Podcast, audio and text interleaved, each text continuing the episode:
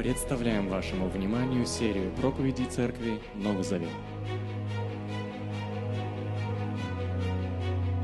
Мы снова возвращаемся после короткого перерыва, а, возвращаемся к изучению книг Библии.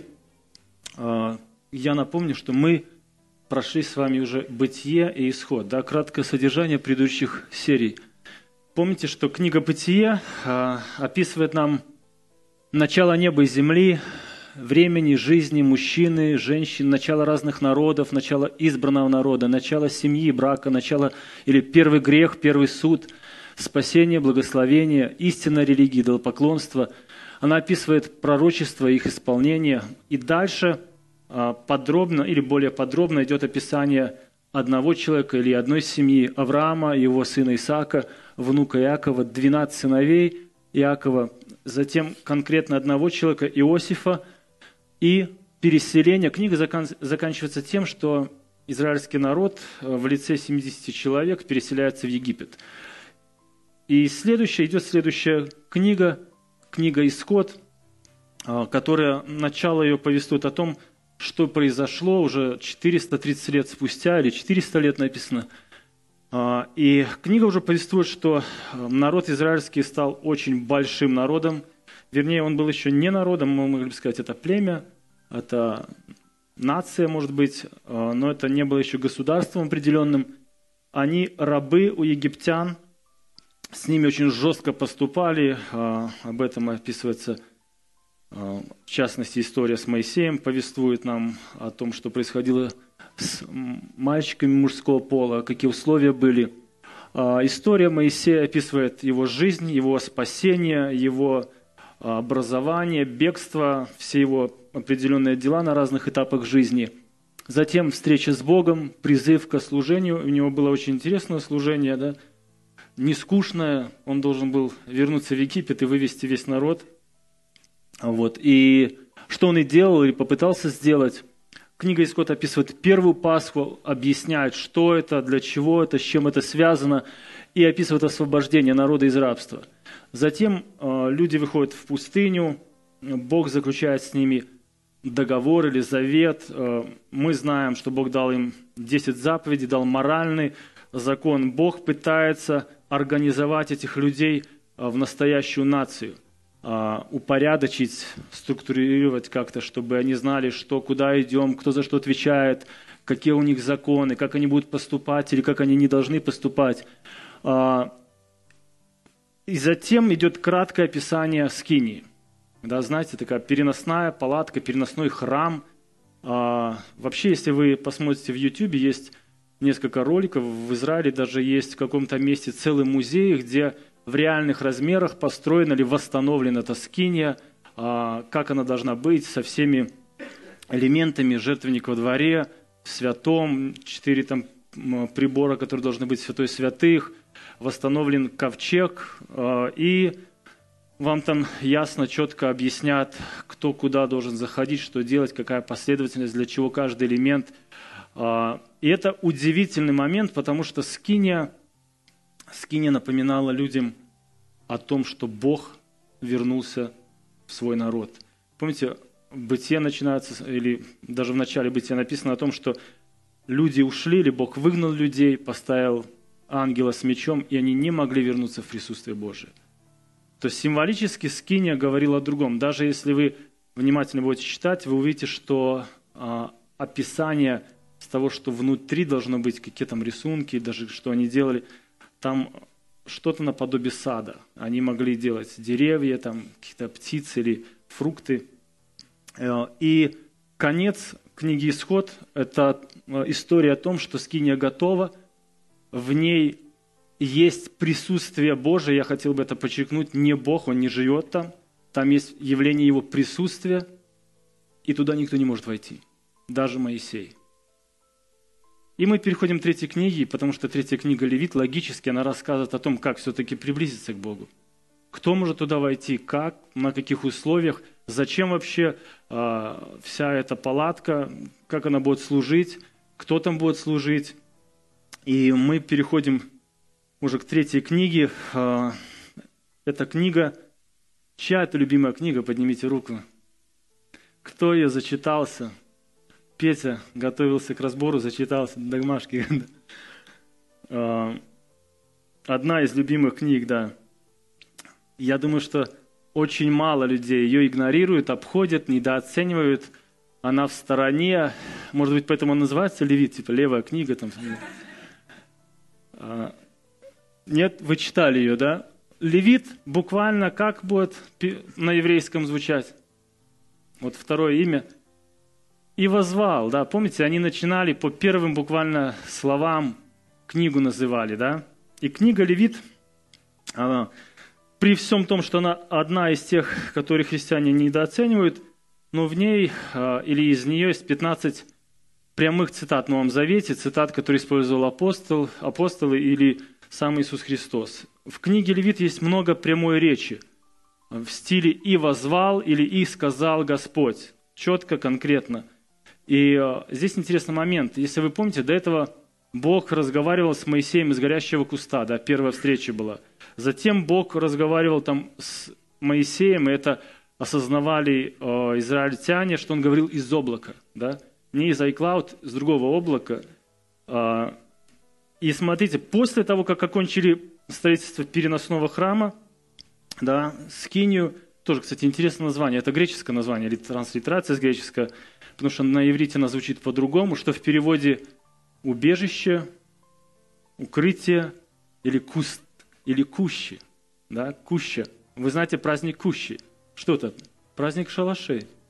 Да, то, тоже, тоже звучание было бы, да. И с, с этого момента Бог говорит уже э, с Моисеем из Кини. И дальше уже с другими людьми тоже. Э, я хотел бы, чтобы вы обратили внимание, что на определенном этапе истории – Бог сам выбирал тот метод или формат, который он будет использовать, как он будет обращаться к людям. И он постепенно менялся. Если вы знаете, позже Бог уже обращается через пророков к людям. Кстати, а что написано дальше? В последние дни Бог говорил в Сыне.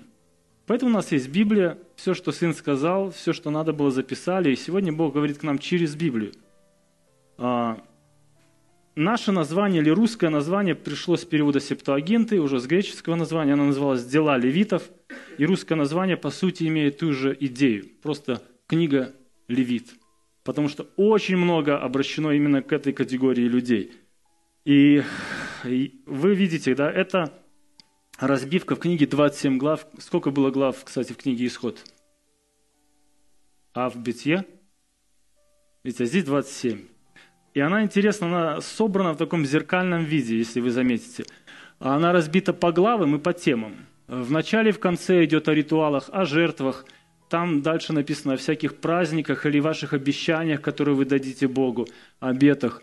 Затем идет законы для священников, как посвящают священников, что они должны делать, как они должны участвовать в жертвах. И, и, и с другой стороны идет уже предписание к священникам, к их моральной жизни определенной, что они, а, которая была, должна была быть выше других людей. Затем идут законы чистоты, то есть понятие, что это такое, перечень, чистый, нечистый. И в центре книги главное событие – это день искупления. Как он звучит по-еврейски? Янкипур. Кто-то меня подправить, Андрей, как там?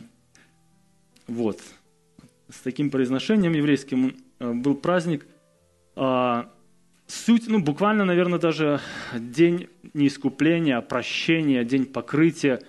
А, вот, в принципе, такая разбивка, такое содержание э, этой книги. И в отличие, друзья, от книги «Исход», где описывались условия завета, вы помните, с Израилем, где Бог дал моральное основание нации, 10 заповедей. То есть вот первый этика такая у них была. Они получили законы, связанные с социальной жизнью, то в этой книге он дает принципы поклонения. Если вы хотите поклоняться Богу, вот так надо Ему поклоняться. Если вы хотите к Нему приблизиться, вот так надо приближаться. Вот такое должно быть у вас сердце, такое состояние э, перед Богом. И это интересно, что э, в каждой религии, допустим, есть своя практика поклонения. Если эта религия не книжная, да, то есть у них нету записанной книги, языческая религия, как правило, все это выводилось типа опытным путем. Нет урожая, зарезали там кого-то или там, не знаю, принесли что-то, сожгли, пошел дождь, о, работает, значит, надо резать. И если это что-то другое, да, там уже предписывали, описывали, дописывали, заметьте, сам Бог дает людям настоящую ясную систему поклонения, где все объясняет и все прописывает. Притом, более того, он против, чтобы туда добавляли и делали по-своему. И 27 глав этой книги он описывает, э, как это должно делаться. Часть, кстати, еще дописана в книге «Чисел и второзакония». И в узком смысле слова поклонение – это приближение к Богу, когда ты становишься к Нему как-то ближе. Говорят, что даже книга Левит говорит нам, что ну, жизнь целой нации зависит напрямую, насколько они правильно предстояли пред Богом, насколько у них было правильное поклонение.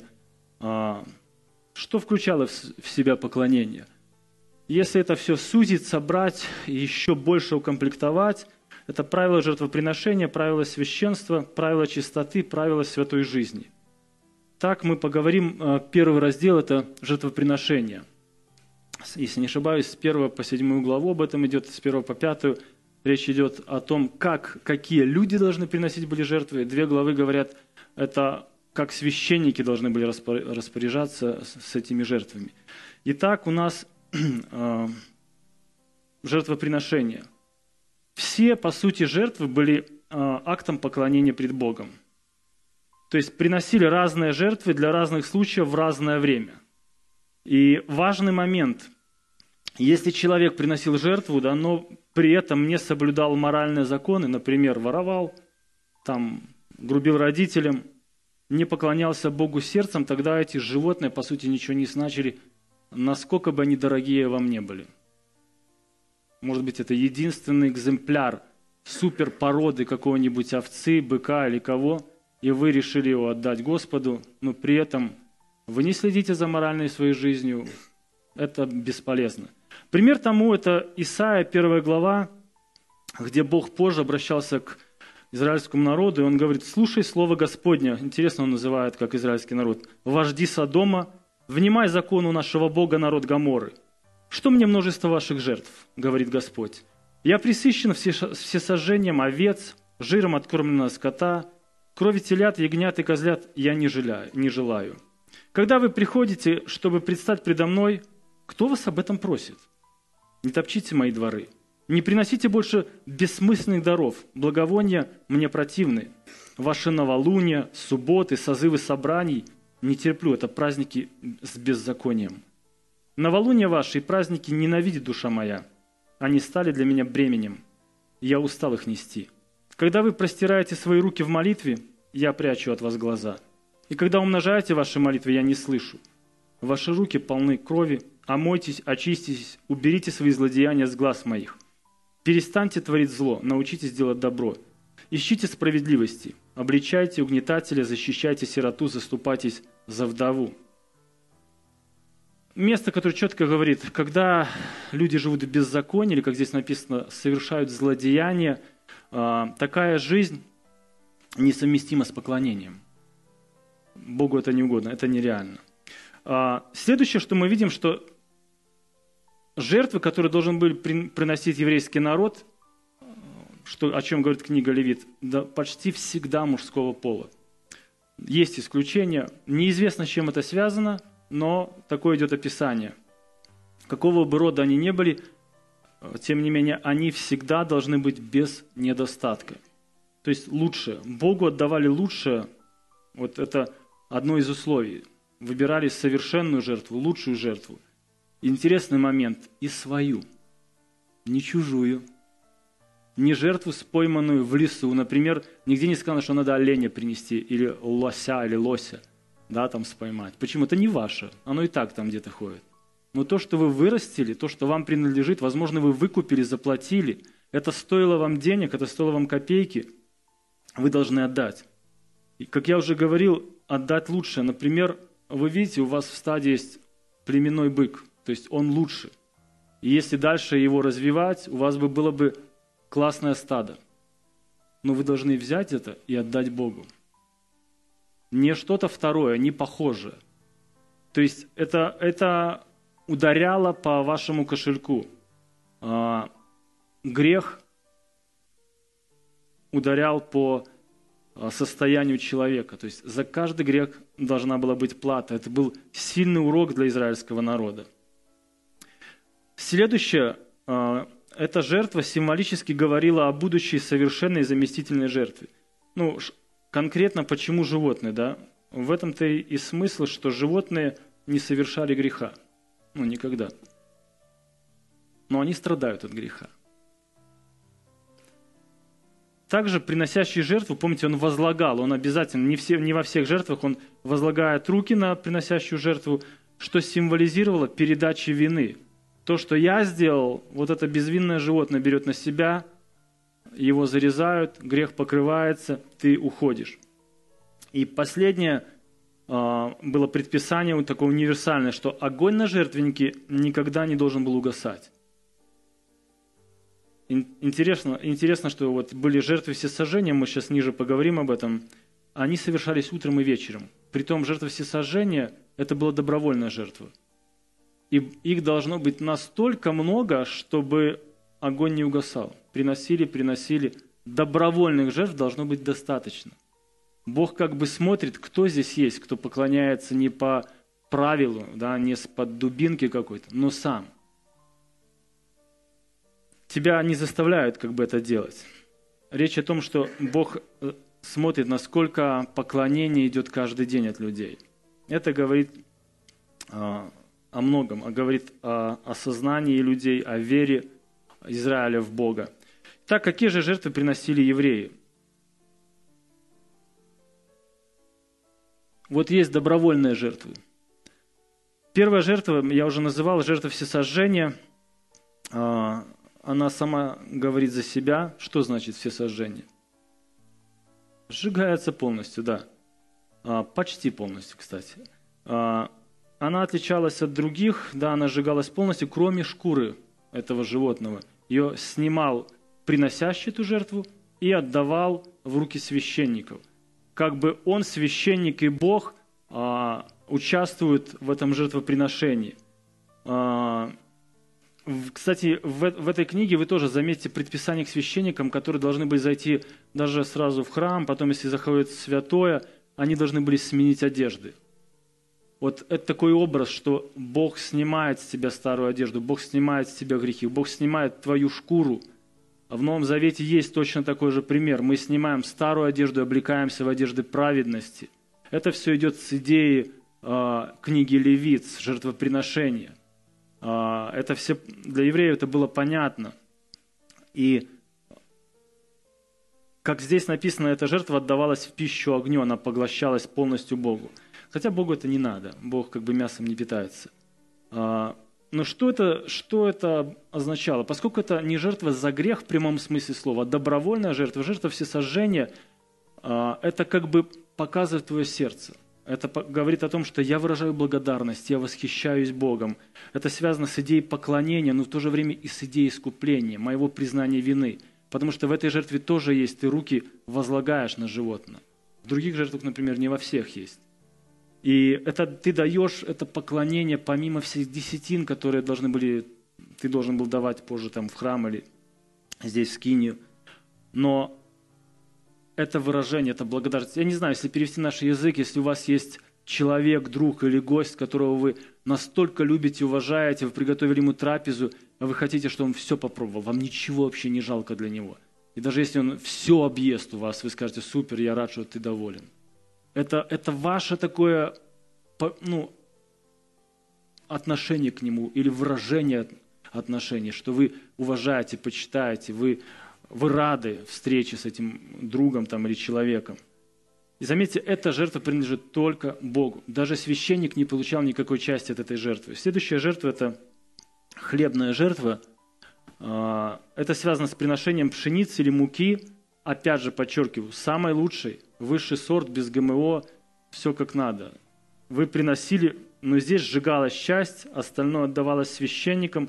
Это жертва благодарности. То есть по поводу благодарности вы приходили в скинию к священнику, Здесь не возлагаются руки, здесь нет намека на вашу вину. А, это молитва благодарности, мы бы сказали. Интересно, что эта жертва разделялась между Богом и священниками, потому что часть вашей жертвы, часть этой пшеницы или муки забирали себе священники, они с этого жили. Следующая жертва а, – мирная жертва. Мирная жертва, ну, она говорит о мире с Богом. Здесь можно было приносить в жертву и женского пола, вот, упоминание. Ну, опять же, неизвестно почему. А, жертва искупления только мужского пола. Мирная жертва – это празднование завета с Богом, осознание этого, что мы с Богом в отношениях, у нас мир. Эта жертва разделялась между Богом, священником и приносящим. То есть то мясо оно делили на три части. Участвовал сам приносящий э, в этой жертве. Следующая жертва – это обязательные жертвы. Вот, это жертва за грех. И я подчеркиваю, это жертва за непреднамеренный грех. Вы не планировали его, это неосознанный грех. Например, кто-то уклонился от закона, и он хочет вернуться в присутствие Божие. Он осознал это. Это созвучно как-то с обрядом очищения даже. Можно сказать, за грех по ошибке, а, который вы совершили, в торопях, возможно, вы соврали автоматом, или что-то сделали такое, взяли автоматом чужую вещь, потом пришли в себя, там, через день-два, вы понимаете, это как бы воровство, или наговорили, потом осознали, вы не планировали это делать. Я хочу сказать, что вообще нету жертвы за осознанный грех в Ветхом Завете. Если вы сели, спланировали кого-то обмануть, вы наняли работника, вы планировали им не заплатить, не говорю о том, что вы запланировали кого-то убить, таких жертв нет вообще, нету как бы прощения.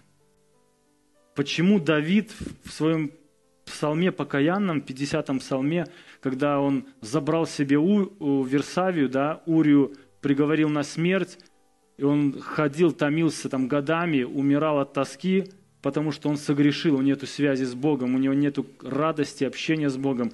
Он пишет псалом и говорит, ибо жертвы ты не желаешь, я дал бы ее, к всесожжению не благоволишь. Какое всесожжение, у тебя грех такой – о какой добровольной жертве ты поговоришь, о какой расположении и беседе, и мире, и восхищении Богом ты можешь сейчас говорить, если ты не решил вопрос с Богом.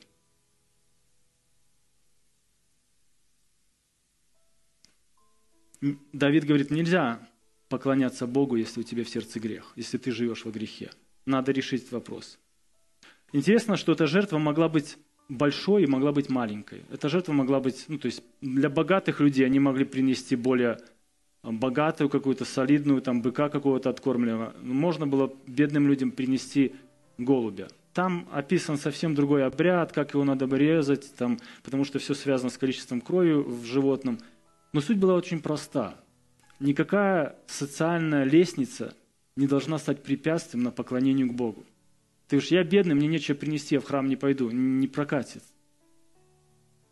Есть разные пути, пожалуйста, приходи, решай свой вопрос с Богом. Нету никаких препятствий на пути к Богу. Вообще есть четыре группы, здесь описывается четыре группы жертв за грех в зависимости, кто совершил. Если это священник, если это народ, если это руководитель народа или отдельный человек, там разные а, процедуры проходили. И следующая жертва из обязательных – это жертва повинности. То есть на самом деле описывается пять жертв. Три добровольные, две принудительные, можно так сказать.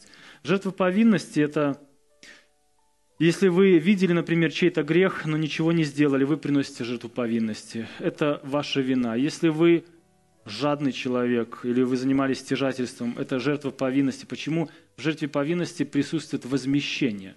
То есть что-то ты натворил такое, это и не грех, определенно твой, возможно, а, но ты должен тогда выплатить какую-то часть. Там разные моменты – записаны разные варианты, все прописано, что ты должен, что не должен. Если ты, например, поклялся, но не можешь это сделать, вот ты должен там возместить что-то, и Бог прописывает это. Если ты поклялся, у тебя не хватает отдать или сделать, или ты не имел права так клясться вообще, посвящать себя там на какое-то дело. Все, за все это отвечала жертва повинности. И на этом вопрос с жертвами заканчивается. Дальше идут э, правила для священников другая группа людей, которая уже другая сторона. Там были люди, которые приносили жертвы, а здесь уже священники, которые их принимают. И все, что связано с этими людьми. А, если вы читали конец исхода, вы заметите, не каждый человек может войти в присутствие Божие. Да? Определенные люди. А, для этого были особые люди, священники. И здесь написано, вот даже Моисей не мог зайти. Облако объяло скинию, и все.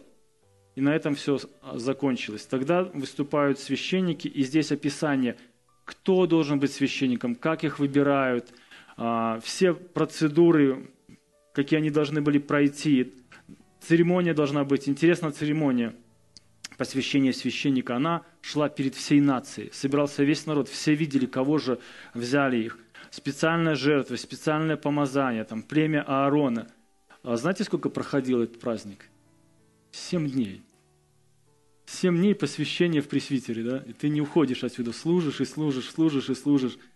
Я прочитаю. «Не уходите от входа в шатер собрания семь дней, пока не завершатся дни вашего посвящения, потому что ваше посвящение будет длиться семь дней. Сделано сегодня было исполнено по повелению Господа, чтобы совершить для вас искупление. Оставайтесь у входа в шатер собрания день и ночь в течение семи дней и исполняйте то, что требует Господь, чтобы вам не умереть, потому что так мне было велено». Интересно, не сказано в этой главе, или вот э, такие стихи, что те герои, которые устоят семь дней, они будут служить. Ну, сказано очень просто. Кто не исполнит, тот умрет. Чтобы все люди знали, что эти люди будут исполнять Божье служение, и что служение Богу – это что-то серьезное.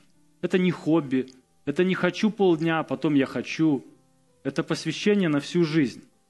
И следующие главы говорят о том, как они все правильно сделали, как э, все начали служить, как все там происходило а, хорошо. Вот 9 глава, 8 глава, как явилась слава Господня. Она опустилась на скинию, возможно, это было свечение определенное. Все люди это видели, что Бог среди них, что Бог снова вернулся, что Бог обитает – и написано, от Господа вышел огонь, который сжег все сожжения, жир на жертвеннике. Когда народ увидел это, он закричал от радости и пал на лицо свое.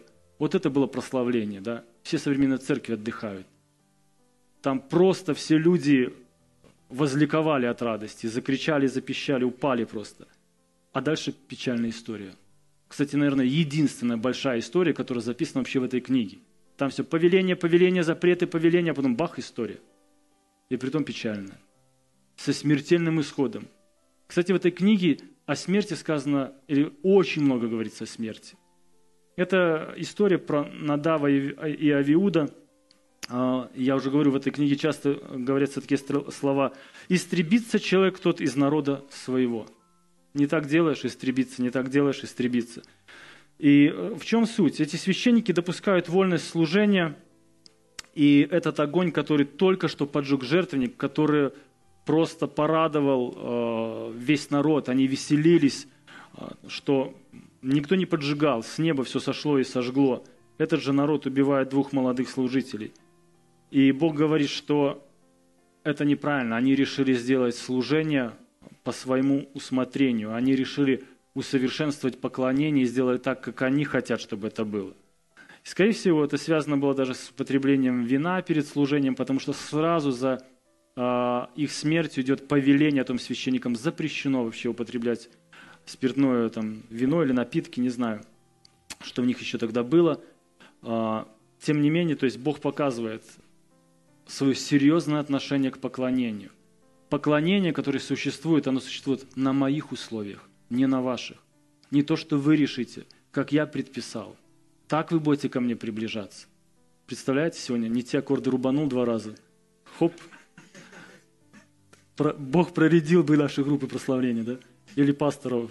Не так растолковал, вынесли. Это настолько потрясло Аарона, его сыновья умерли, что он не мог дальше заниматься священнослужением своим. И даже сделал, он отходит от того, что Бог приписал, что он должен был сделать. Моисей врывается к нему, что ты делаешь, и он говорит, что я не могу, а он должен был за весь народ просить у Бога прощения, кропить, там он не сделал. Там надо было зарезать животное, кропить кровью, он полностью его сжег. Моисей говорит с ним, он говорит, я не в том состоянии, я чувствую грех. И Моисей говорит, ну ладно. То есть интересно, что Аарон понимал, я не могу заниматься служением ради служения. Просто он говорит, я хочу это делать сердцем. Мое сердце сейчас осознает, что я сам греховен. И я буду идти сейчас и просить прощения за других людей. И он просто тогда сжигает, всю жертву не окропляет. Это, это случай, который потряс, это случай, похоже на то, как Бог созидает церковь. Да, помните, смерть Анании и Сафири, тоже первые, буквально первые ранние годы молодой церкви, становление, и здесь что-то подобное. Итак, дальше э, Бог дает правила, правила чистоты. Бог говорит, что нечистые люди не могут находиться в его присутствии, не могут поклоняться ему – Важно, чтобы израильтяне это четко понимали, и несколько таких, можно было группы взять правил, да, диетическая чистота. Помните, он рассказал, какие птицы чистые, какие животные чистые, нечистые, все это с чем связано, где их можно употреблять, где нет.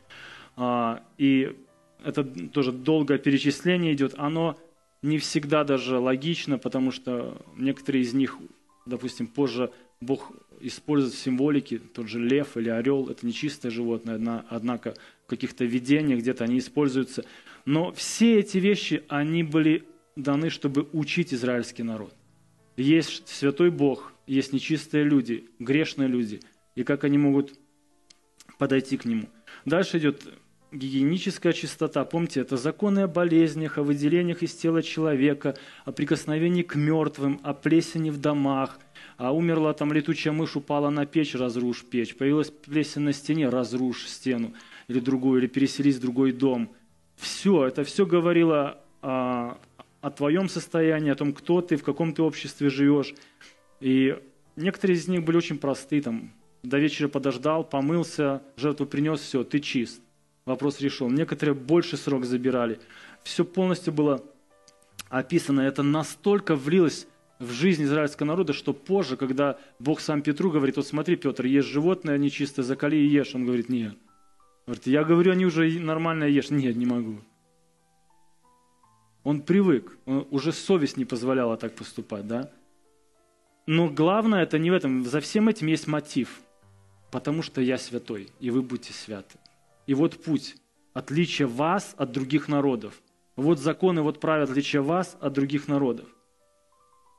Вы, наверное, все просмотрели ролик о святости, да, вы э, на малых группах, там очень э, подробно и широко объясняется. Дальше Бог говорит даже не только о диете, да, а ритуально нечистых людях, кто коснулся мертвого и прочее, прочее, всяких омовениях. А, и если все это подходит к середине, то центральная идея или центральная тема, и глава 16 17, они говорят про день искупления или день прощения. А, это был такой важный-важный момент для Израиля, когда весь народ сходился, выбирали двух козлов. Вы помните одну эту церемонию. Одно убивали его кровью, покрывали грехи народа. Здесь происходило замещение. Вот эта вот идея о заместительной жертве, что евреи понимали – и когда пришел Христос, когда говорят на него, вот Агнец Божий, который возьмет на себя грех мира, им было это ясно. Помните, второго козла как называли? По сей день у нас называют таких, да? Козел отпущения.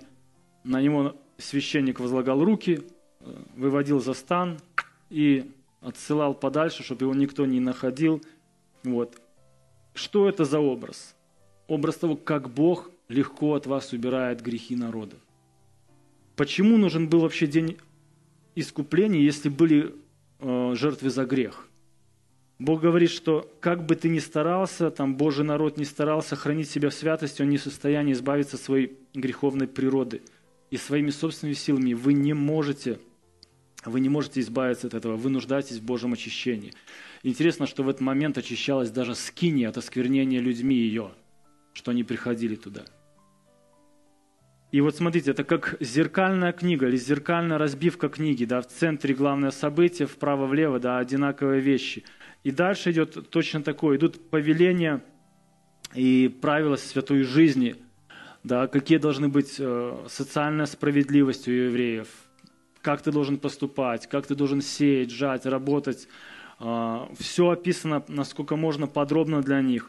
Идут, идут описания сексуальных грехов, распущенности, наказания за это, как жить, как не жить. Ну, настолько все подробно для них. Такая же религиозная практика, как приходить в храм, что делать, как не поклоняться идолам, с чем это связано. Там было расписано все до мелочей.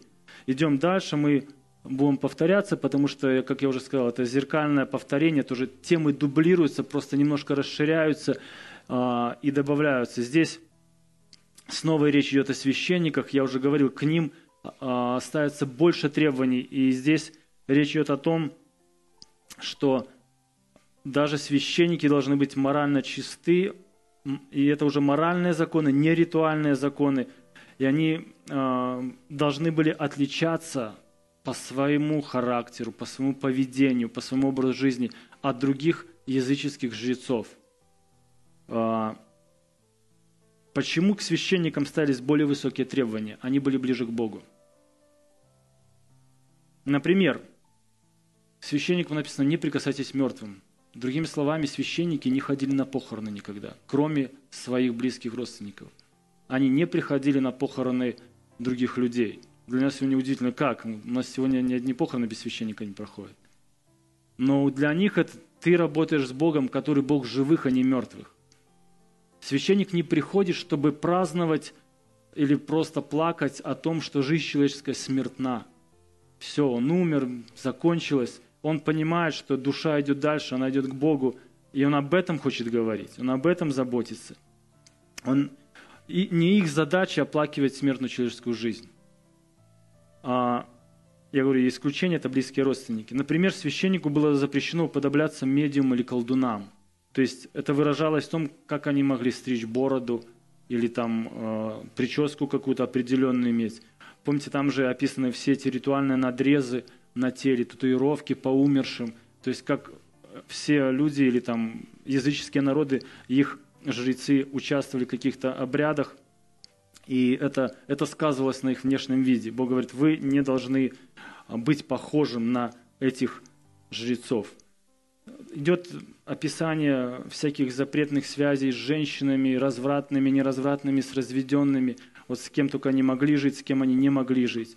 И дальше книга подходит к концу, она заканчивается праздниками. И вы посмотрите здесь вот раз, два, три, четыре, пять, шесть, семь, восемь а, восемь, возможно, их даже больше, может, не все выписал, праздники. И они были не по дню. Некоторые из них длились неделями. То есть веселая жизнь была в Израиле, да. Они отдыхали и праздновали. Бог не был скучным для них. И все праздники, мы не будем сейчас идти по ним, но если вы вникнете во все эти праздники, то все они говорили или напоминали людям о простой вещи – Часто это о спасении Израиля и их отделении от других народов. В этих праздниках всегда было значение определенное. Это не сегодня, а что такое там, спросишь, что такое Пасха, и не все ответят. Ну, яйца красят, и все. А, да, да, вербу свинить, все. Как бы, а что за этим стоит? Люди не раз... Евреи всегда на всякий праздник, они объясняли своим детям, мы собрались, потому что то-то-то, Бог вывел из Египта. Они рассказывали все эти истории, которые относились к праздникам. Мы жили в кущах. История детям из года в год. Это не просто здесь спросить, что-то такое, там ребенок расскажет. Мы празднуем, потому что у нас вот такое событие было. Бог действовал так и так в нашей жизни. Делайте это, рассказывайте, вы знаете, говорите детям, говорите родственникам вашим, объясняйте значение праздников – Опровергайте их заблуждения, когда они празднуют, не зная что и для чего собираются. Центральный элемент всех их праздников э, записан в 23 главе, 27 стихе. В десятый день этого седьмого месяца будет день очищения. Созовите священное собрание. Смиряйте себя и приносите Господу огненную жертву. Не занимайтесь в этот день никакими делами, потому что день отпущения грехов – когда пред Господом вашим Богом для вас совершается отпущение. Всякий, кто в этот день не станет смирять себя, будет искоренен из своего народа. Смысл этих праздников – смиряться, понимать, кто я и кто Бог, и э, что мы в неравных весовых категориях, что мы стоим только в поклонении. И последнее, друзья, э, если можно говорить, какое значение этой книги – э, если суммировать, значение можно, или говорить мы можем о многом. Главная тема этой книги – Божья святость. Есть святой Бог, и кто и как может к Нему а, подойти. Если вы когда-нибудь интересовались и видели, знаете, есть такое понятие «дозаправка самолета в воздухе». Для того, чтобы она произошла, должна быть одинаковая скорость. Нельзя просто так хоп и карнистру передать там, да? Они должны лететь вместе. Да, и один самолет подлетает другому – Бог говорит, если вы хотите ко мне приблизиться, вы видели этот ролик хороший, да? Вы сгорите. Если сравнить это огонь и бензин. Бог огонь, а мы бензин, мы приходим просто в святости, умерли бы сразу своими грехами. И Бог говорит, я научу вас. Это должно быть очищение. Ваше поклонение должно быть вот такое ко мне прихождение. И Он дает все эти, все эти праздники, все эти жертвы, все эти соблюдения, которые должны были быть. Сегодня просто настолько век, так сказать, гуманизма повлиял, что настолько у каждого свое представление святости Бога. Да, мы э, э, созданы по образу Божьему, значит, Бог такой же, как и мы, люди рассуждают. Это не так. И книга Левит четко об этом говорит. Бог настолько святой, что Он просто думает, ну как хоть как-то вам объяснить и показать, как вы можете ко мне приблизиться. Потому что очиститься – это не значит стать таким же, как Бог. Да? Это чуть-чуть стать лучше – но это шаги определенные. И Бог говорит, что святость, она практическая, она должна проявляться в вашей повседневной жизни.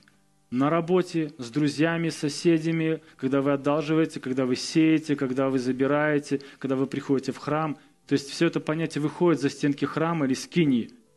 А, далее мы можем говорить, что здесь четко показано, что грех требует возмездия. Всегда вы будете платить за грех. И сегодня люди платят за свои грехи, да? Человек курит 20 лет, потом удивляется, чего рак легких. И молится, чтобы Бог исцелил его. Там это как минимум ты согрешил, отдаешь какое-нибудь животное, да? Уже, уже ты беднеешь на глазах.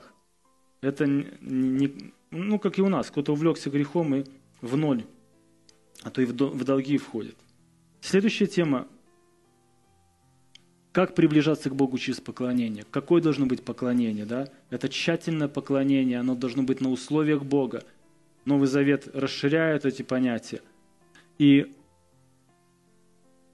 практический момент – это как иметь личную святость, как жить лично пред Богом, каждому. Интересно, у них были вот э, жертвы, да, или праздники, не жертвы личные, а потом общие праздники. У нас часто общее собрание, но нам надо, надо научиться лично жить пред Богом в святости. Вот это беглые уроки по книге Левит, э, которые, по сути, поясняют. Вот Моисей сделал скинию, объяло облако, и Бог дальше объяснит, кто войдет, как, на каких условиях, что надо делать, чтобы войти и решить свои вопросы. Книга, которая э, показывает святость Бога. Сегодня это, это не просто наше представление. Вот Божье представление о грехе и о святости. Мы должны четко понимать, кто наш Бог и чьи мы дети на самом деле, по милости Его. Глядя на Его святость, глядя на нас, это только преклонение, восхищение. Будем молиться. Отец, благодарим Тебя, что Ты оставил Слово. Мы рады, что Ты сам все предписал. И вот мы видим, насколько подробно Ты объяснил, как э, израильский народ может приближаться к Тебе. Мы видим, Господи, э, эту систему поклонения. Отец, мы молим о том, чтобы и нам правильно понимать Тебя, Бога, Бога любви, но Бога святого, отделенного от нас. Мы молим о том, чтобы и нам, Господи, иметь такую же святость, ходить в трепете пред Тобой, быть отделенными для этого общества людьми, святыми, которые отличаются а, в первую очередь по моральным законам от других понятий, Господи, от других, от другой жизни. Господи, благослови нас вот в этом, а, брать принципы какие-то для себя, понимать книгу Левит. Прославляем Тебя, Господи, что Ты не скрыл эту волю, что Ты не спрятал ее, но Ты дал, ясно, четко изложи в этой книге. Аминь.